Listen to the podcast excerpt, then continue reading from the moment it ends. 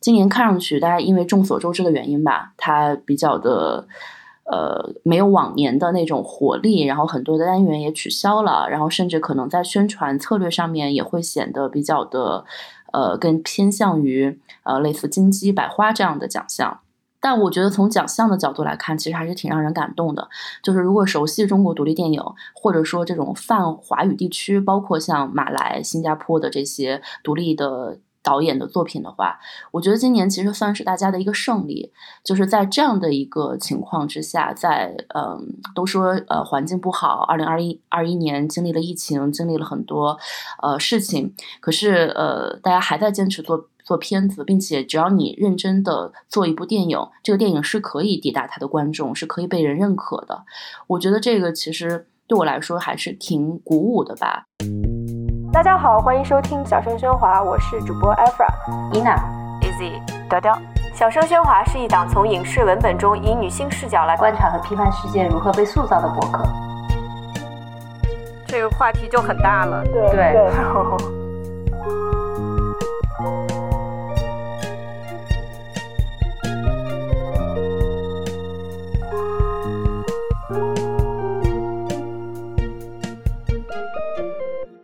大家好，欢迎收听这一期的小声喧哗，我是主播艾弗。小声喧哗是一档从影视文本中以女性视角来观察和批判世界如何被塑造的播客。如果你喜欢我们的节目，可以去爱发电和 Patreon 上支持我们，筹到的钱会被用于剪辑、设计等等播客的花销中。两个众筹平台的链接呢，会放在节目的文案当中。啊，另外啊，想和大家说的一点就是，小声喧哗又开始重新搞公众号了，欢迎大家去微信上搜索“小声喧哗 Loud Murmurs” 去关注我们的公众号。我们以后尽量每一集的播客以及播客的文稿都会放入公众号中。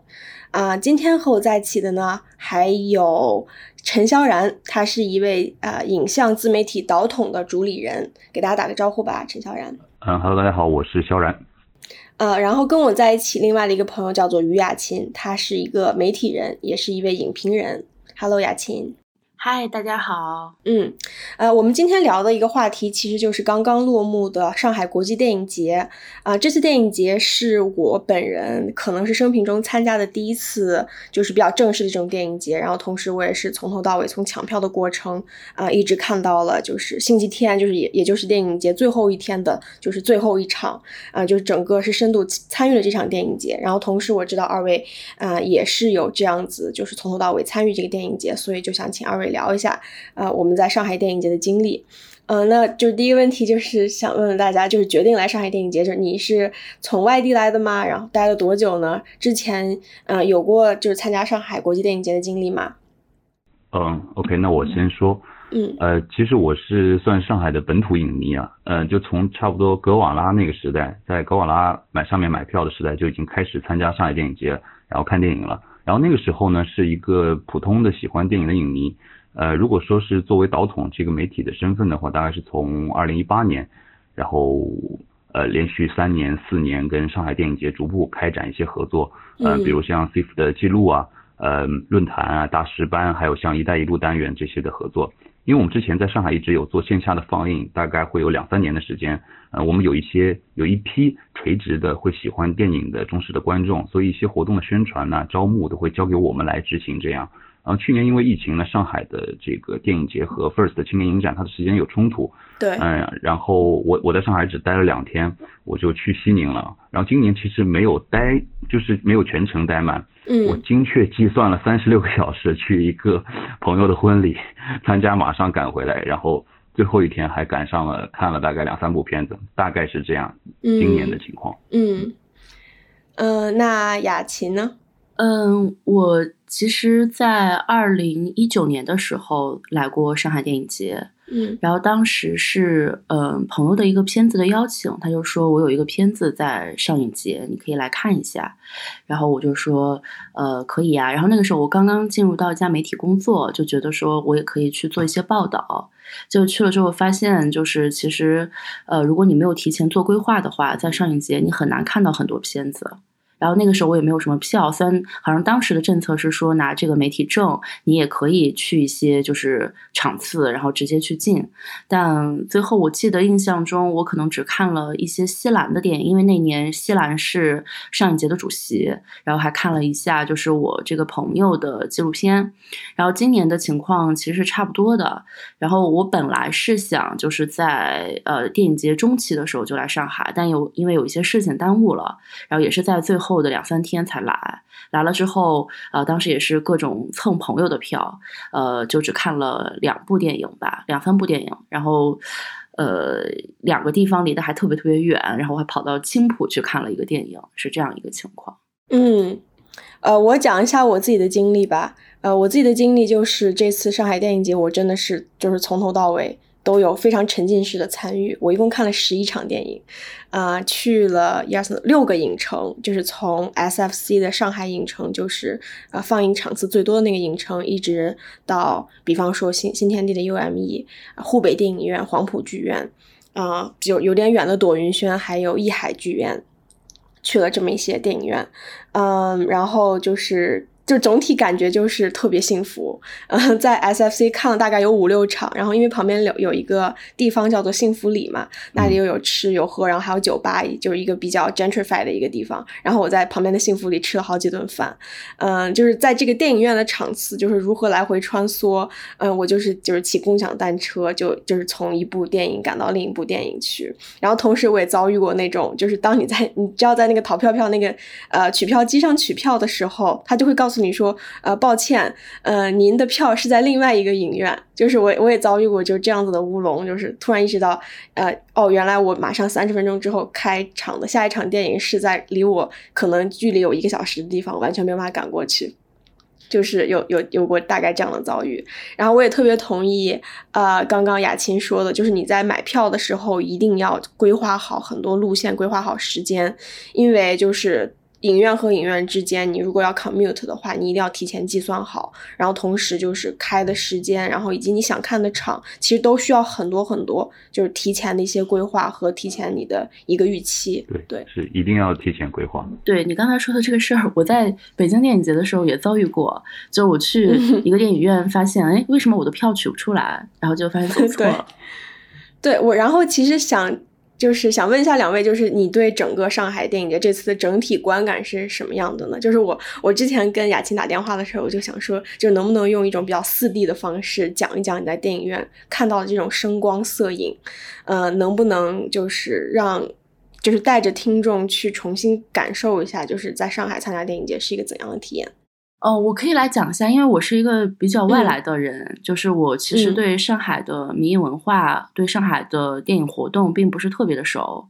然后我这一次的感觉就是，上海的影迷特别的有秩序，然后对电影是那种发自内心的有一种尊重吧。然后我其实可以讲一下，就是我看了一部不是特别好的电影的一个经历，因为那天是临时朋友多出一张票，就叫我去看一个展映单元的片子，是一个日本的电影。但那个电影其实不是一个什么大师名导，然后也在豆瓣上的评分并不高的一个作品，嗯，就某种程度上来讲挺平庸的。但是真的我进去之后我都惊呆了。然后那个影院，呃，那个厅挺大的，我觉得至少有几百人，然后整个厅都坐满了。坐满了之后，就是我是在那个呃美琪看的，呃，然后那个厅它其实是有一点有点老式的设计，就是你必须要从一个入口进到你的座位的话，就是要绕过很多很多人，它中间并没有隔挡。就我得不停的跟人说抱歉，然后我才能坐到我的座位上。我其实就已经觉得挺尴尬的，因为他那一排好像好几十人，我觉得我至少越过了十几二十个人才能坐到我自己的座位上。但是在这个过程当中，就是也有很多人迟到，可是所有的人都特别的呃井然有序，然后打扰到别人的话，好像都会觉得很抱歉。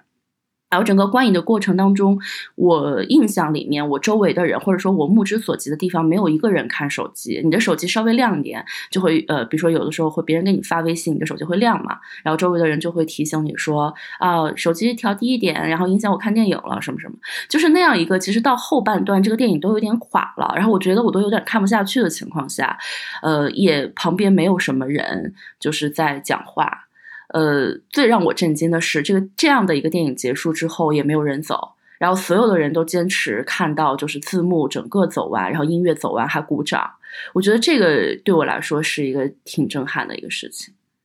嗯，这个在上一节算是常常态吧，我觉得。打断一下，其实是对对对。另外就是我可能去一个特别远的那个电影院，就是不是讲过，就是我去那个青浦嘛，就看一个纪录片。然后我觉得那个地方那么远，然后这片子也挺小众的，应该不会有人看吧。然后结果我进去之后也惊呆了，那是一个。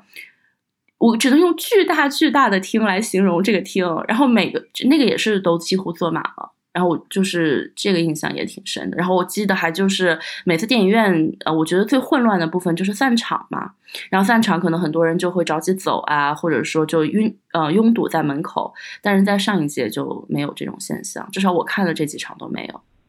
嗯，对我，我其实特别想 echo 一下刚刚雅琴说的一些点，因为我我和你一样，我也是看了一场，就是有一点点无聊，有一点点垮的呃一部呃电影，也不算一部电影吧，它是三个纪录片拼在一起的，然后这三部纪录片都来自于大概是六十年代，呃，其中一个叫做《北京的星期天》。是一个法国导演在六十年代的时候拍摄的北京，然后其中还有两部叫一部叫做《以色列建国梦》，另外一部是关于西伯利亚的。就在这三部比较短的纪录片，就是就是上映的时候，就是就真的是中间剧情极其无聊。然后当时我去那个剧院叫做艺海。剧院，呃，里面所有的观众都是非常非常的井然有序，嗯，然后大家也知道，就是因为平时我们去电影院看电影，可能就是在开场之前会大概播个十几二十分钟的预告片，所以呢，你其实是如果迟到的话，你是有办法，就是可以不不太尴尬的去。找到你的座位的，但是上海电影节它是，比方说八点开场，它是八点是真真正正就开始就开始演了，对，所以就像你说的一样，就是就我在上海，我就就是我在上海电影节就很少，嗯，有遇到过就是就大家就是很多很多人迟到，或者是整个呃整个电影院前二十分钟秩序都非常不好的这样的现象，就是从头到尾都秩序非常井然，然后也没有人，比方说吃饭呐，呃吃东西啊，或者是喝水啊，或者是搞出什么噪。噪声什么的，就整个给我的感觉就是，就觉得哇，上海的影迷真的是就好棒，素质素质超级好，对，嗯，还蛮震撼的。今年好像呃，我有观察到，就是说这个是你刚才有聊到吃东西这些事情，我突然想到了，因为我今年在呃上影城还有其他的几个影院里面，就发现如果就算你的口罩摘下来，就是比如说没有戴好，旁边会有一个这个。工作人员非常大声的，真的是非常大声的指着你说：“ 请把口罩戴好。”然后你就会觉得是社死现场。所以基本上你只要碰到一次，你就不会再犯第二次。真的，更别说你要吃东西啊什么的。今年因为这个防疫措施都做的比较就非常严格，而且好像进影院是两次扫码才 OK。对对，这是今年好像特殊的一个情况。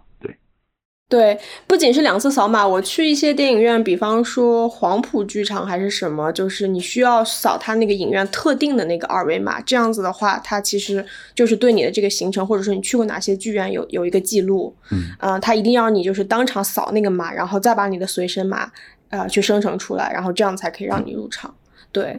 嗯，没错，就是尤其是戴口罩这个事情，就我的经历是，有的时候在放映的。过程中或一一两个大哥，他就会就是顶着一个极大的一个牌子，然后上面那个牌上面写着“请戴好口罩”，然后就是在那个左右两边在晃，所以 对对对对对，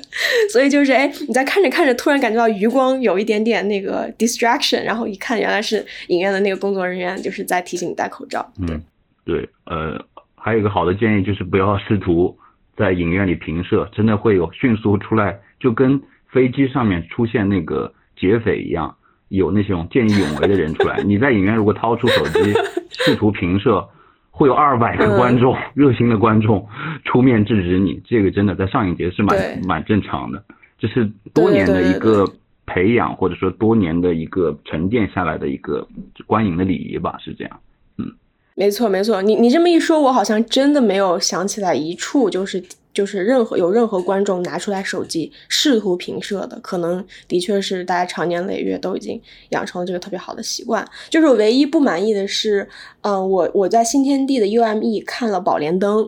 就是呃一九。九八年还是零零二年的那个《宝莲灯》，因为里面有特别多的这个 KTV 金曲，就是有李玟的呀，然后有刘欢，还有张信哲的歌。最后，最后我就印象很深刻，就是。因为我坐在当时坐在影院最后一排在看《宝莲灯》，然后旁边有一个大姐，然后她的头靠在自己男朋友身上，然后到最后张信哲的歌放出来之后，就她就开始深情款款的就跟着唱。因为但是因为就是这些金曲我们真的是太熟悉了，而且真的是 KTV 很多都是 KTV 必点的，所以就是影院里面有很多人就轻声跟着哼，就是整个氛围。它其实也并不是一种破坏观影啊、体验的一个行为，就是真的是一个很温馨，然后大家都会嗯、呃、一起跟着唱，然后有点就是回到那种千禧年的嗯、呃、观影光景的那种感觉，就是还就是还蛮温馨的，蛮好的。嗯，呃，那我补充一下，就是刚才你有说到，嗯、呃，刚雅琴和你们都有说到，就是购票啊，或者是一个排期的安排，然后我就想。呃，怎么说呢？侧面的聊聊，因为最近的这些微信的公众号文章啊，还有豆瓣、微博、播客很多渠道上面，有很多专业的、资深的，怎么说呢？热爱电影的人，他们有在聊上影节，而且聊得很专业。呃，我觉得我好像不是特别能纯粹的享受影迷身份了，因为我得连轴转的做一些呃报道呀，或者是工作这样的。我是侧面的聊一下我的感受吧，可能不是影迷向的，就是大家要见谅。嗯，首先是时间感嘛，就是有杨德昌一里面有个很经典的台词嘛，他就说电影发明以后，人的生命至少延长三倍。然后上影节这几天，对对对，对于我来讲，就是对于资深影迷或者说电影的媒体来说，你必须要成为一个呃时间管理大师吧，就是说你要像一个职业的健美运动员去打比赛一样，因为他们会去控制自己的什么饮食啊、碳水，按节奏的去训练。上影节本身除了看电影以外，嗯，你要很合理的安排自己的早中晚饭，怎么转场。比如说你刚刚说骑自行车呀，或者是坐地铁这种，然后时不时还会有什么酒会啊、聚会呀，包括像夜宵的局啊这种，在这个基础上，你还要保证自己去休息好，保证第二天的精力。嗯，这里面还没有包括你采访、呃写稿、报道的时间，呃这种工作的时间。所以说这十天对我来讲是非常漫长，但是又非常紧张的。这种时间感有一种扭曲，或者是它被。扩张了，有点这个感觉。对，这是我我在时间感上，我觉得时空好像有一因为电影被扭曲了，或者说它被拉长了。对，我特别特别同意你的感受。呃，我是怎样一个人呢？我是一天我没有办法看超过两部以上的电影，因为我的就是情绪。就是就是情绪被电影共振的那种感觉，我会饱和，因为就是每次看电影，我会非常共情的去投入这个电影的情节。比方说，呃，像阮玲玉这样的电影，我一天可能真的只能看一部，然后就是剩下的时间我一定要去消化、去回味这部电影给我的震撼。我就是当天没有办法看第二部了，所以我很佩服，就像你这种一天可以看好几部的人，而且还可以就是在中间连轴转，然后包括去参加一些活动，包括跟人交谈，包括去去工作，我是没有办法的。但是我我真的很你的感受一样，就是我觉得我参加电影节的这么这么十几天，就是已经真的是进入了一个比较扭曲的一个时空的立场。比方说，因为呃，就是我我自己的感受是我我是自己是第一次在上海住这么长时间，同时这也是我第一次在长江以南的地区，就是有生以来住这么长时间。当时因为上海电影节和上海的梅雨季是重合的嘛，所以我当时就是感觉到比较震撼的一点就是。就是脑子里面经常会回回放的画面，就是我自己一手就是左手举个伞，然后右手把着那个共享单车的把手，然后从一个电影院急急忙忙赶到另另外一个电影院那个场景，就是这就是我如何就是中间转场的，就是骑着共享单车奔赴各个影院。然后我就是做了一个，就我在选择影院的时候做了一个非常上海人的事情，就是我只选择了我能够骑单车三十分钟以内的地方。这我觉得这是一件很上海的事情。比方说你在北京的话，你肯定没有办法去做这样的选择，因为就是首先上它这个城市规划整个物理空间就不允许。但是在上海的话，我就是只选择了，比方说，呃，最远的应该就是一个沪北电影院，其他的应该我都是就可以骑共享单车去的。对，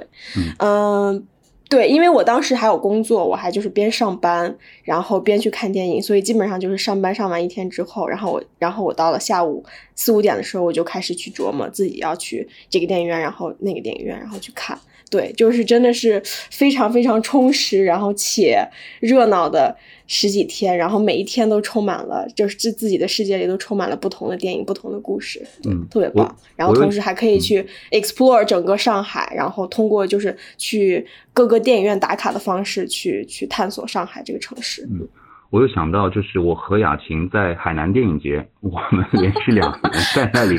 他他就是每天他除了在看片，我就看到他在捧着一个电脑，然后在那里码字 在写稿，就是说他的时间要么就是看片，要么就是工作在写稿，真的所有的时间一天就从睁开眼，然后大家就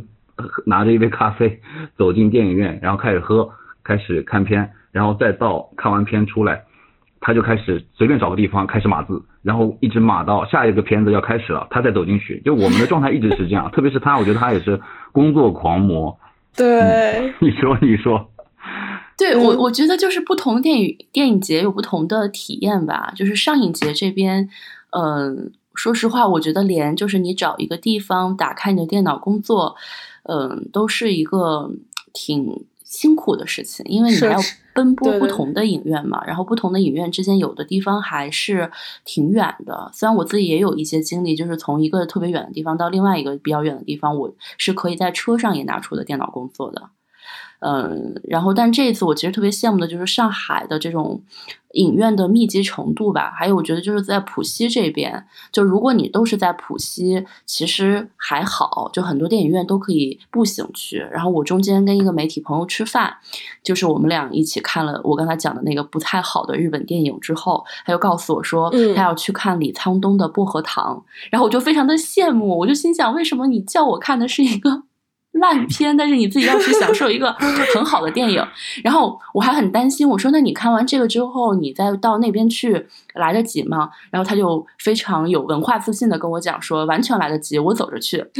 然后我就很羡慕，因为这在北京几乎是不太可能的。我在北影节的经历就是，如果你那天想看好几个片的话，呃，那你中间至少每个电影都要留一个多小时，因为你的这个路上就很有可能出现各种各样的意外。没错，对，这个是我觉得我对上海特别羡慕的。但另外一种就是像什么呃，比如说平遥，或者是像海南这种，它其实是呃，我觉得是更加为。对，更加为电影圈里的人或者是资深影迷准备的一种电影节。然后上海的上海电影节其实还是，或者说北京电影节，它其实还是一个市民可以有很多参与感的。那你比如说在呃上影节的时候，我在呃影院里面，或者是有时候路过电影院。附近我都能看见很多年纪很大的人，或者说，呃，我们的爸爸妈妈这个年纪的人。我相信他们应该也不是呃电影圈专业的观众，但他们也是会有很强的参与感。那这个就是像我刚才讲的海南电影节这些，它相对比较专业的，呃，就不太具有的一种，就是可以提供给市民的这样的一种感觉。但是那种专业的电影节，对我们这种媒体人来说，简直就是噩梦。我我在我。说实话，我去过两次，就是在三亚参加电影节的经历，我并没有玩儿。有一次，我甚至没有见到大海，你知道吗？其实我们住的那个酒店离大海也并不远，但是我我的感觉就是假三亚。对我一直就是在写稿、对看片、睡觉，偶尔的 social 的这样一个过程里面。嗯嗯嗯，天呐，对，刚刚你说到上海这个就是市民文化以及就是上海电影节市民参与度特别高的一件事情，其实我想到两件事。第一件事情是我在看。呃，某部片子之前，我有一位就是上海本土的本地的朋友，他同时也是一位作家，就是他是带着妈妈一起去看电影的。然后他们家离啊，就是 SFC 上海影城也离得特别，也也离得特别近。然后当时他带着他妈妈就是过来，非常惬意的看电影。呃，然后我还跟他妈妈打招呼，就当时那个场景就让我非常触动，我就觉得说，哦，原来这就是真的就是上海市民文化生活的非常。非常稀疏平常的一部分，他们就是说，OK，上海电影节来了，那我们就就一起买票，我们去看一场啊。就我就觉得，就是就是在中国的可能在很难，你可以在一个城市里面看到这样子的一种市民非常积极的参加一个城市的文化活动这样一个现象。嗯，对，然后就是包括你刚刚说的那个李沧东的薄荷糖，就是那个一定要提前抢票，那个很多人在，就是就是各种豆瓣的 community，各各种微信的换票群，所有人都在就是在问，就是有没有李沧东的薄荷糖这个余票。对，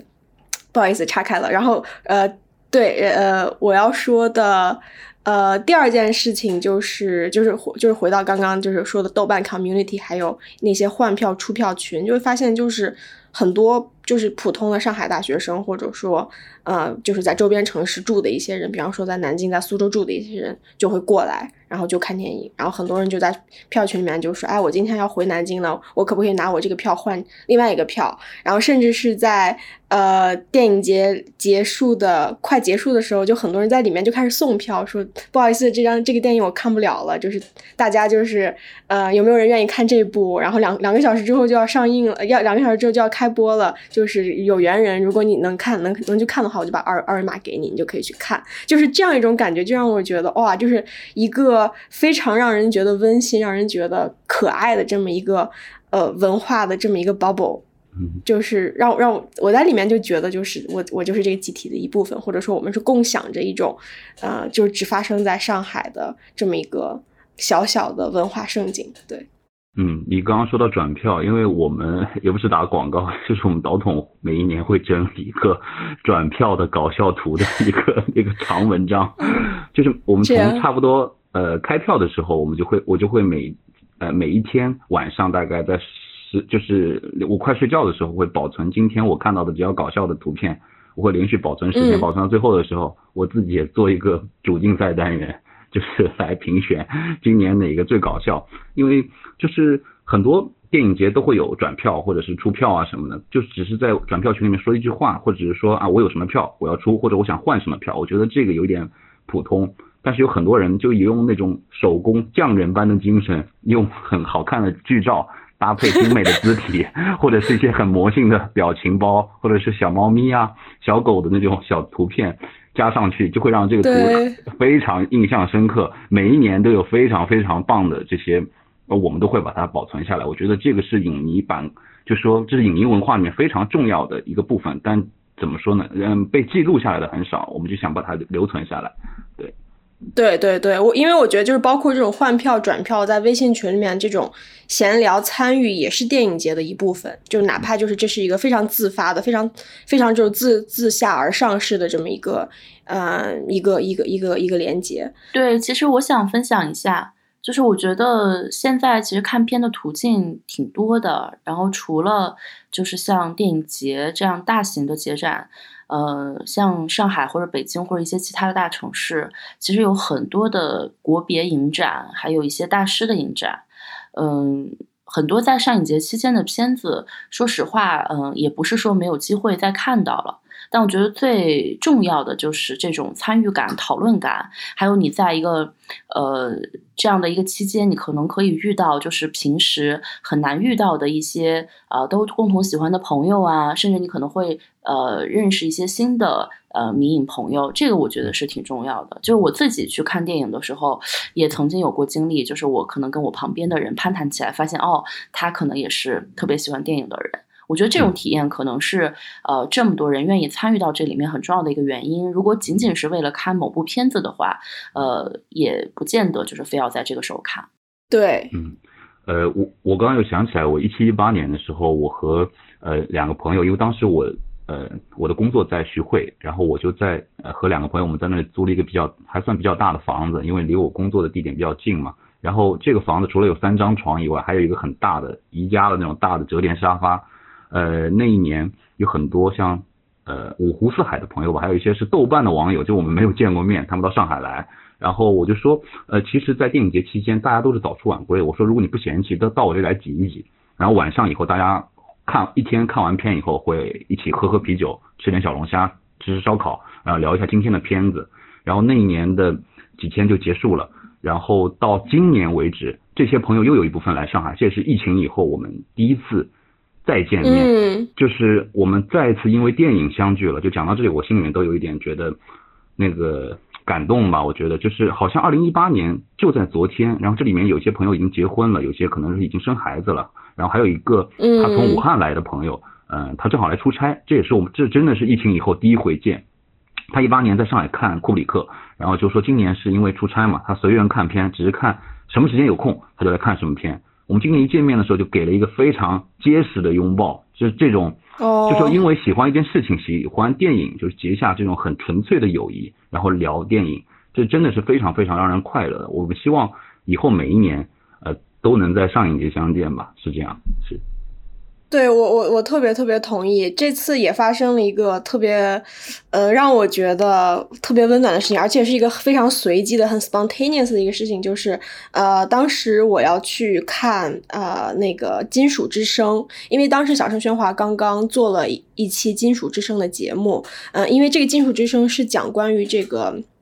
呃聋人。就是听不到声音的人如何去融入这个聋人的社群，所以呢，这个电影呃，它因为拿了奥斯卡的最佳的呃那个叫做最佳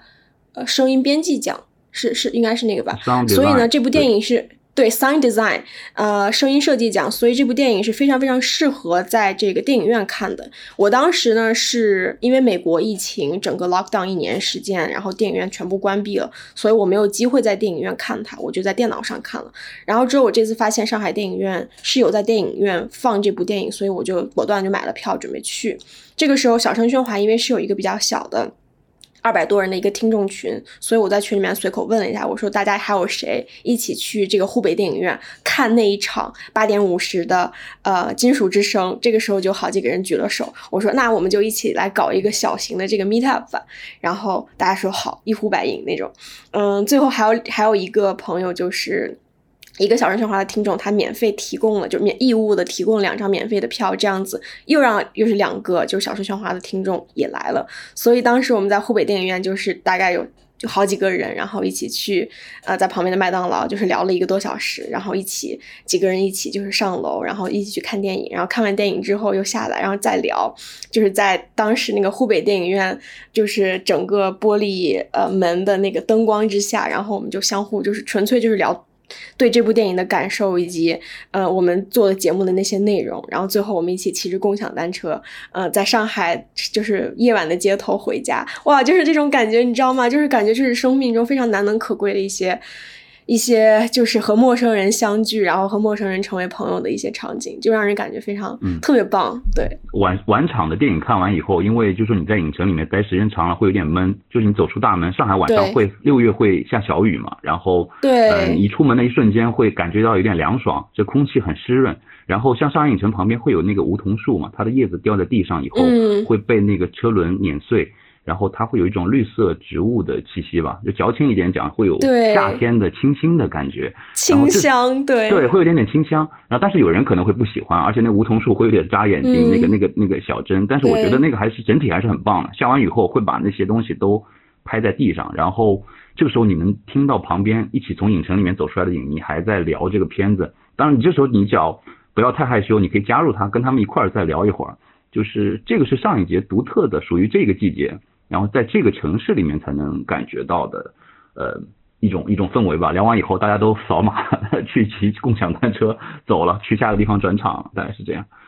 对对对对，尤其是因为上一节打车特别难打，就是有的时候在打车的这个等车的这个间隙，然后你也能就是凑近别人的呃正在进行的聊天当中，然后你去就就可以去聊一聊，然后可以去去说一说。然后我发现还有一个比比较奇特的一个特点，就是我发现每个参加上影节的人都会看不止一场电影，就是大家都不是就是随机就买一张票，然后我去一下，就像是我去平时看电影。在电影院里面看电影，然后看一场就完了。他们都是像我们一样，都是在赶下一场，都是在会呃跟朋友聊的时候会说起我昨天或者我昨天我前天看的上影节的电影，然后以及我明天后天要看的电影，就大家都会在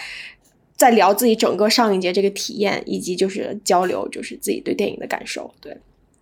对，非真的非常非常温馨，非常好。我觉得我现在还沉浸在就是上海电影节给我制造的这种，嗯，就是美好的、弥散的这种温暖的这种感觉当中。对，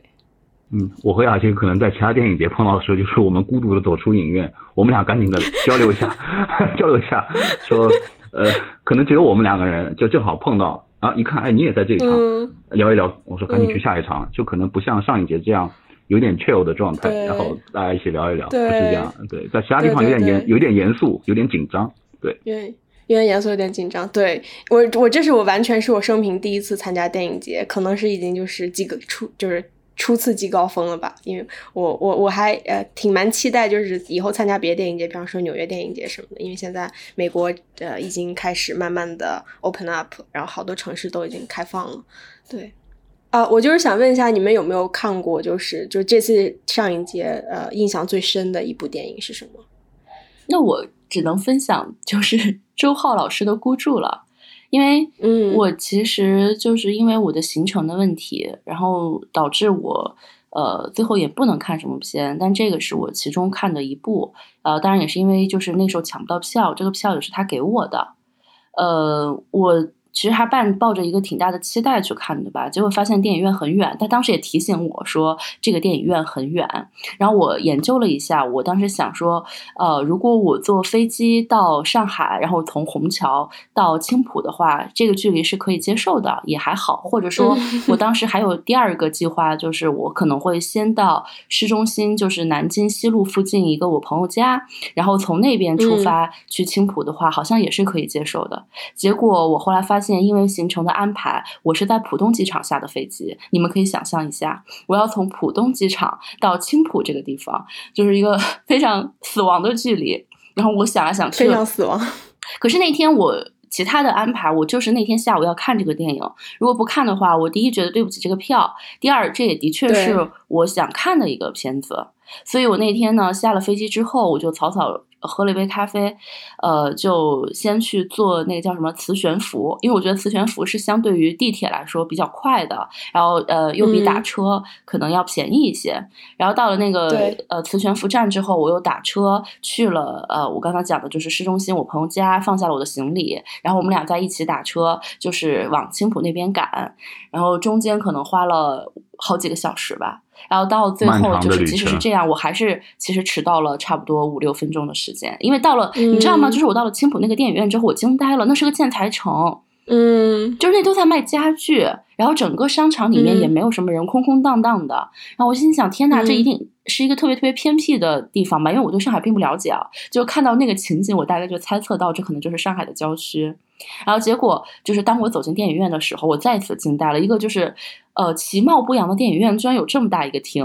然后里面可能有几百观众，然后再看一个纪录片。嗯，其实那个感受我还是觉得呃挺感动的。就是我我觉得，即使是在一些很专业的电影节，呃，像这种纪录片也未必会有这么多人看。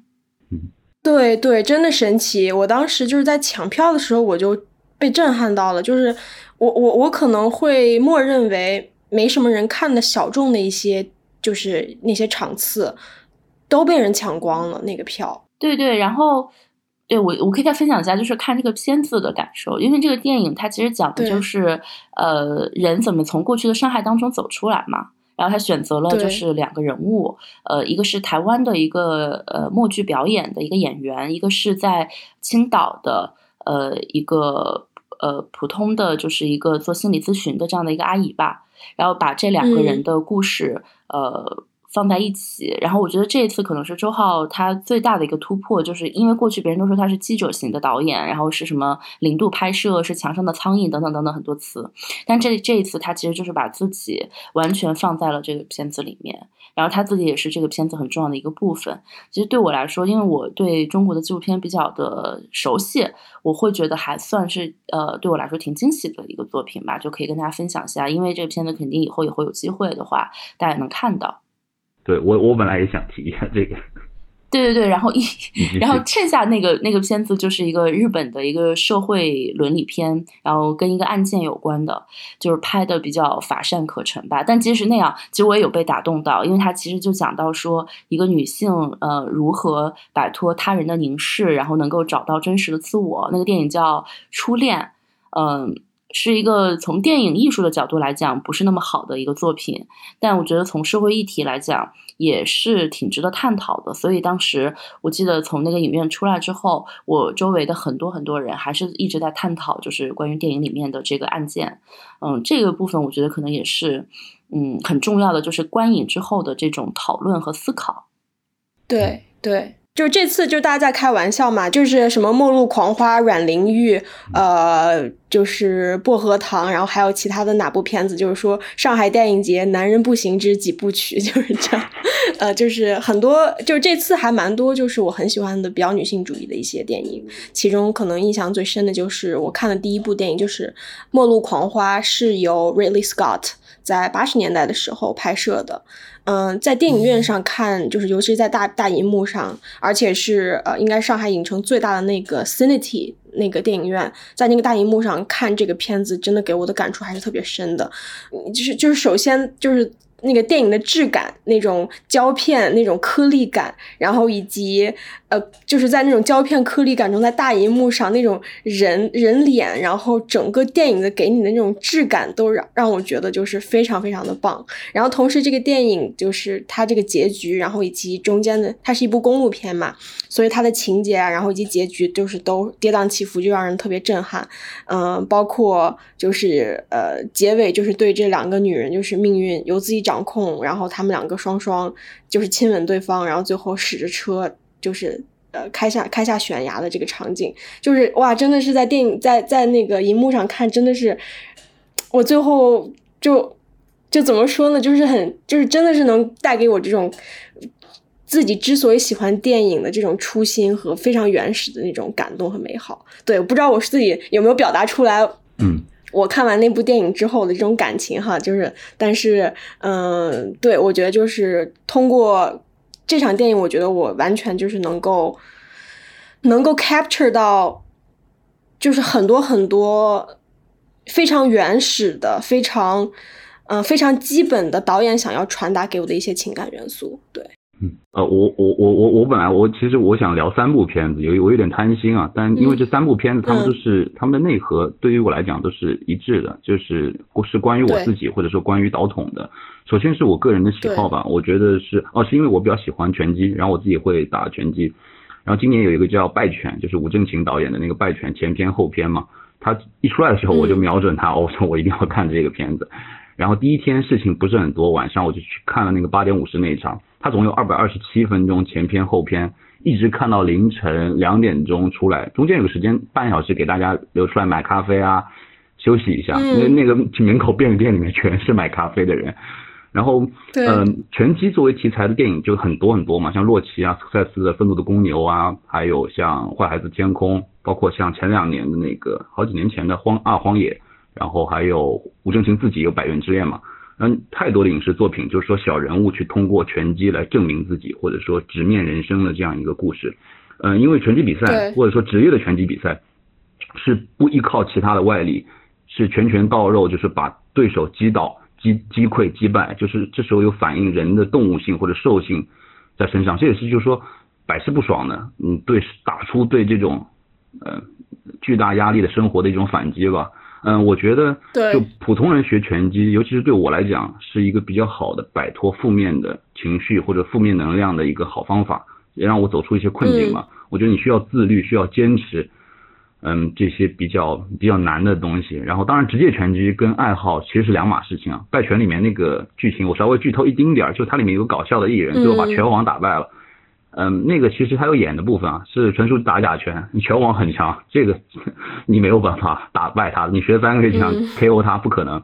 然后第二个作品就是刚刚雅琴有提到周浩导演的《孤注》，嗯，我想补充的是他。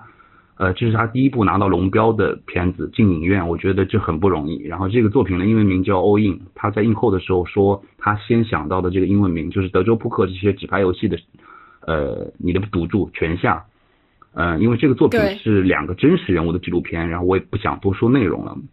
嗯，周浩导演有他新的探索，是关于纪录片本身的，关于伦理的。关于拍摄者和被拍摄者他们这种关系的新的探讨，我希望就未来公映的时候，大家是可以去影院去支持他的。然后最后一部是陈翠梅导演的《野蛮人入侵》，这个作品对于我来讲是《败犬》的作者电影版吧。呃，我可以简单的介绍一下，呃，就是马来西亚导演陈翠梅，她从零六年开始，已经是十五六年前的事情了。她的作品叫《爱情征服一切》。当时就开始做独立电影了，然后他跟大陆的电影界，包括像独立电影人们，都保持着一个比较好的关系。一八年的时候，他在北京短片国际短片联展上有个大师班，他当时讲了一句话，他说：“拍电影低成本是一个选择，而不是说你在没有选择的情况下被逼无奈去选择低成本。”这句话给我印象影响其实很大的。然后《野蛮人入侵》这部作品之前他有很久没有拍片了，这个作品是关于他自己新的成长。然后这么长时间，他一直在帮助青年的电影人去，嗯，去做电影，去做片子，去年他有监制叶瑞良导演的叫《一时一时》的那个作品，也有入围上影节。我和雅琴应该在海南也看了这个片子，然后嗯，我们正好借机就说去采访了他。嗯，他在电影里面有句台词叫“一切都是剑”，就是所有的东西，就是他说呃以前一切呃怎么说电影就是一切，然后后来一切都是电影，嗯，然后他就说一切都是剑嘛，他跟所有的创作者。创作同仁们共同互相勉励吧。就我我我我看到采访的这一段的时候，我很感动。呃，我觉得心里面感到还是很澎湃的。这三部作品的内核，就《败犬》也好，《孤注》也好，还有《野蛮人入侵》也好，他们的内核对我来讲是一样的。呃，耿军导演的《东北虎》我很想看啊，但是我很遗憾我没看到。嗯，他也一直在做独立电影的创作。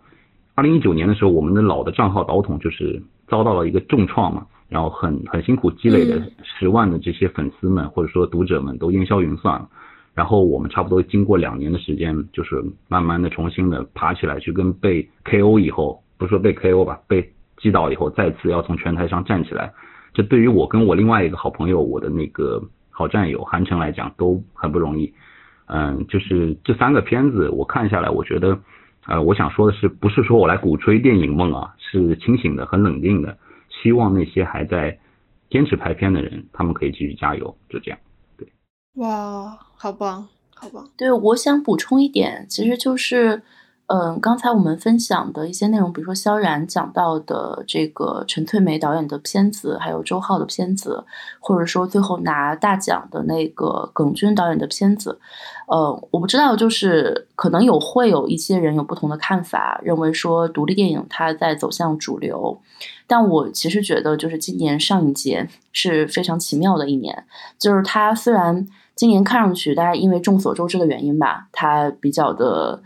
呃，没有往年的那种活力，然后很多的单元也取消了，然后甚至可能在宣传策略上面也会显得比较的，呃，更偏向于呃类似金鸡百花这样的奖项。但我觉得从奖项的角度来看，其实还是挺让人感动的。就是如果熟悉中国独立电影，或者说这种泛华语地区，包括像马来、新加坡的这些独立的。导演的作品的话，我觉得今年其实算是大家的一个胜利，就是在这样的一个情况之下，在嗯，都说呃环境不好，二零二一二一年经历了疫情，经历了很多呃事情，可是呃大家还在坚持做做片子，并且只要你认真的做一部电影，这个电影是可以抵达他的观众，是可以被人认可的。我觉得这个其实。对我来说还是挺鼓舞的吧。就是如果说有一些年轻的作者，或者说有一些呃立志于想拍一些有自己表达作品的人，他们总是会觉得说，因为环境的不好，因为缺钱，因为什么原因，我的片子做不出来，感到很灰心丧气的时候，我会觉得就是，当你想到还有很多人其实也一直在克服各种困难去做自己的作品，嗯，我觉得会是一种隔空呼应，一种互相的打气吧。对对对，今年上海电影节的主题是“ 百年光影步履不息”，就是百年，就是明显还是就是就是外壳上是有点献礼的意思嘛。但是其实如果你仔细就是观看，就是其中很多一些内核，包括一些排片，就是还是就像刚刚雅琴说的，好的东西是能够抵达想要看的这个观众的，嗯观众的心中的。对对，因为今年讲到跑这些电影院，呃，嗯。在 C 之前就开始之前，我们导统自己其实当时想做一个播客节目的，我想和另外一个小伙伴呃一起来录。然后当时豆瓣上有一个大神，有一个 大神嘛，呃，有他叫梅卡，M E C C A，他当然中就是叫起来叫梅卡。他有一个上海电影集邮计划，他跑了大概接近，应该我觉得现在有二百多家了，这应该是二百多家电影院，他把上海所有的，别说什么沪北青浦的电影院。像崇明啊这些地方的电影院他都跑过，而且他会做一个评测。然后你应该知道，就是说，呃，你可能知道上海的那个电影院里面的空调有一张图，你知道吗？我不知道你有没有听说过。哦，原原来是他做的。呃，不一定是他做的吗？不一定是他做，但他做了更完整、更炸裂的大的那个评测，就真的很厉害。哦，我当时。我当时看到那个表，我都我我都很惊讶，就是比方说湖北电影院震惊了，就是湖北电影院的呃，就是室内的温度是二十几度到二十几度，适合穿长袖，怎么怎么样？然后呃，什么黄埔剧场，然后什么微冷，然后什么某某个剧场就是温度适宜，就是几就是大几十家电影院都有，就是非常详细的关于温度，然后以及环境的一个测评。对，对，这个真的是，我觉得真的是上海，真的是影迷，真的是 网上厉害厉害，太厉害了。对，我想本来想邀邀请他来来录一个节目，就讲一讲他是为什么要做这个计划。这个计划本身跟行为艺术也有一点点像了，我就觉得。然后这个东西有点有点有点这个东西也挺服务，就是说服务更广大的影迷。呃，这是一种他用自己的小我去做成一个小事情，然后这个事情其实让更多的影迷受利。我觉得是上海电影节里面，就是因为有很多大量的这样的影迷，他愿意贡献自己的力量，或者把自己这些东西好的东西分享给别人，我觉得这才能让一个电影节就说越来越好吧，是这样，对，对，有活力，嗯，对，是，对对对，真的是，真的是，包括我们现在也是，就是我们在也在录录节目，用爱发电，然后嗯再、去回味这个电影节，嗯嗯这个要坚持。然后，嗯，还有一个让我印象比较深刻的是今年的事情，就是关于呃，嗯这里面可能有两重，一重是呃，嗯因为雅琴可能只来看了两场，他我不知道，而且他看了两场，好像那些呃其他的观众们的素质或者状态都比较好。呃，我想说的这个事情是关于老年人或者说年纪比较大的观众观影的，因为这个事情我之前真的没有怎么留意。嗯、我们在豆瓣呀、微博上会看到很多年轻的年轻的影迷来吐槽，就是说啊，年纪比较大的观众他们没有遵守观影礼仪，要么平射，或者是发出声音，或者可能有吃东西的，然后有一直在聊天的，导致其他人看片的体验变差嘛。因为因为实际上你是呃花了钱在这两个小时里面抛开所有的事情，孤注一掷的来看片，就是排除万难来看片，你不希望这个看片的过程嗯被人干扰嘛？所以说旁边有声音，你会更你会很不舒服。然后上海每一年因为这个东西发生的口角、争吵，甚至械斗都有，之前有嗯发生过打架的事情嘛。然后今年我们有协助，嗯、就导统有协助上影节的惠民放映的纪录片的这个沙龙的活动，呃，做一些落地的宣传跟执行。呃，我们在现场，呃我和我的几位小伙伴，我们会帮现场来的一些老年人，呃，教他们怎么用这个活动型 APP 来报名。一开始我们是设，我觉得这个挺简单的，就是不就是扫码填一下信息嘛，很简单，就两步就搞定了。但其实这个对于他们来讲也有一点难。这个东西和疫情的时候那些没有智能手机或者说不会用这些信息这些科技软件的人群，他们是一个意思。就是我觉得他们是应该得到一些帮助，让他们去享受电影的。但是呃，可能这一批或者这个群体正在飞快增长的老年人的群体，嗯，他们本身没有像我们一样有好几年的这种观影的这种素质的慢慢的积累，这个过程是非常缓慢的，需要去大家去理解、去体谅他，或者是帮助他慢慢增长。然后这里面我可能要举一个不恰当的例子，就是激进的、极端的影迷，他是为了为给中间的腰部的影迷争取权益，所以他们才选择激进。这个比喻有一点点女性权益斗争的意思啊，可能我这个比喻不是特别恰当，但是确实是这样。没有那些出言去指责那些不遵守观影礼仪的人，他们的这些行动，那就无法保证中间不说话、沉默的这些人的，呃，怎么说呢，在影院的一个权益，对观影体验，对，就是对呃，你需要你去出手去提醒一下他。然后另外一方面就是对于老年人来讲，嗯、大家要在，我希望大家更友善一点，然后更耐心一点，是会慢慢变好的。对，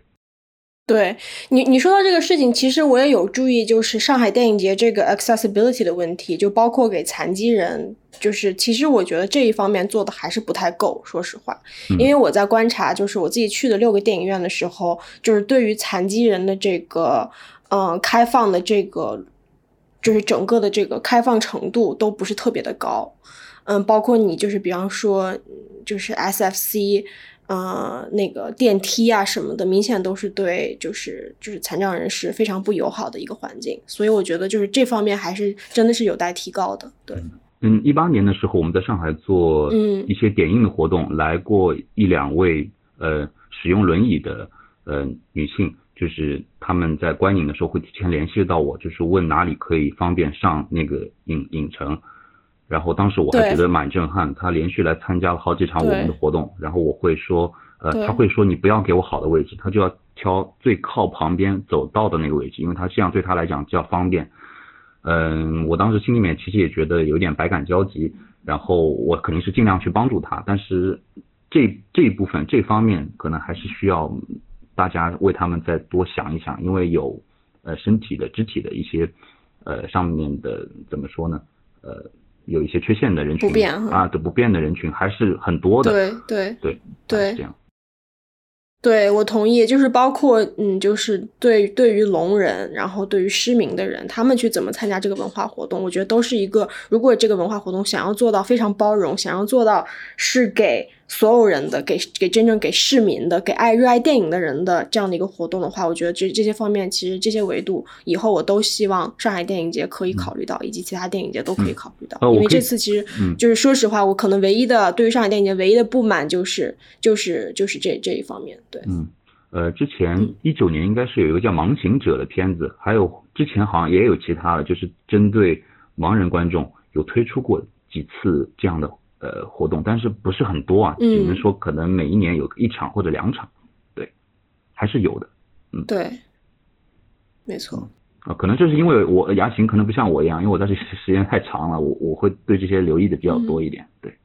哎，我其实想问你们有没有买上海电影节那个票夹，就是十块钱那个塑料那个票夹，做纪念那个？雅琴买了吗？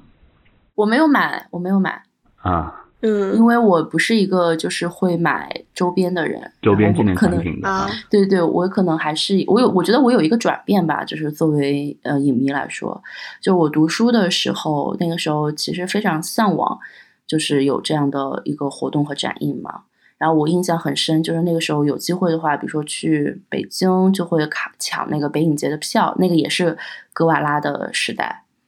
然后还会买一些，比如说像库布里克影展的这样的周边。然后我第一次去呃一些，比如说电影节的时候，呃像 First 或者平遥，我也会买他们的一些东西。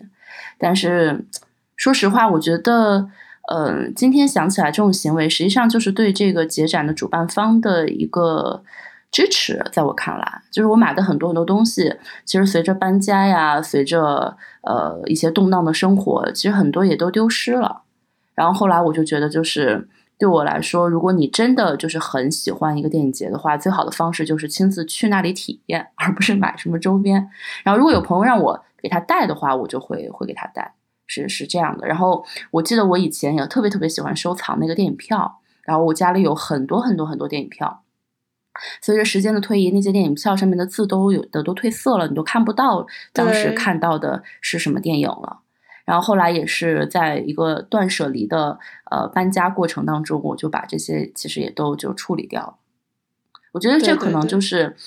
就是一个成长吧，就是从一个呃年轻的那种对电影特别热爱的人，然后变成了一个呃对电影又爱又恨的。呃，媒体人，因为你知道，就是电影节真的就是对于我来说，既是一个特别美好的体验，同时又是一个呃特别苦逼的工作的时候。对对对，是我觉得呃，你刚刚说的那个，我临时又想起一句话，就是我最近看到的，就是陈丹青他讲说，生命是偶然的、无意义的嘛。然后他说，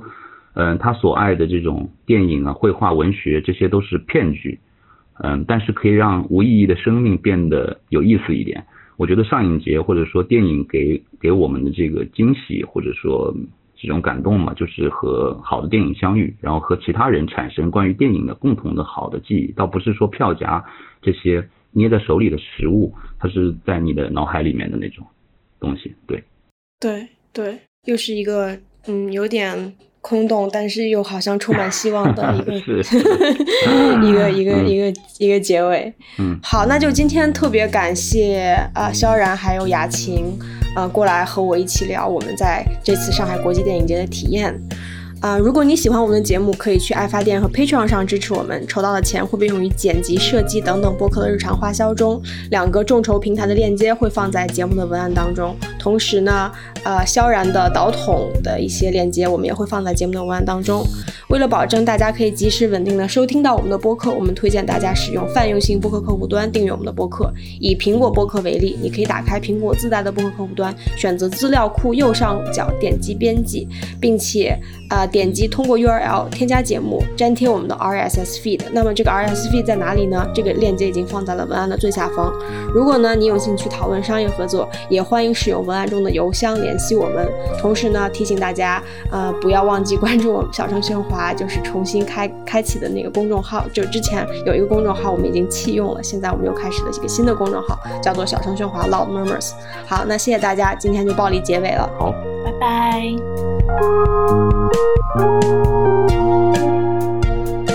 暴力结尾。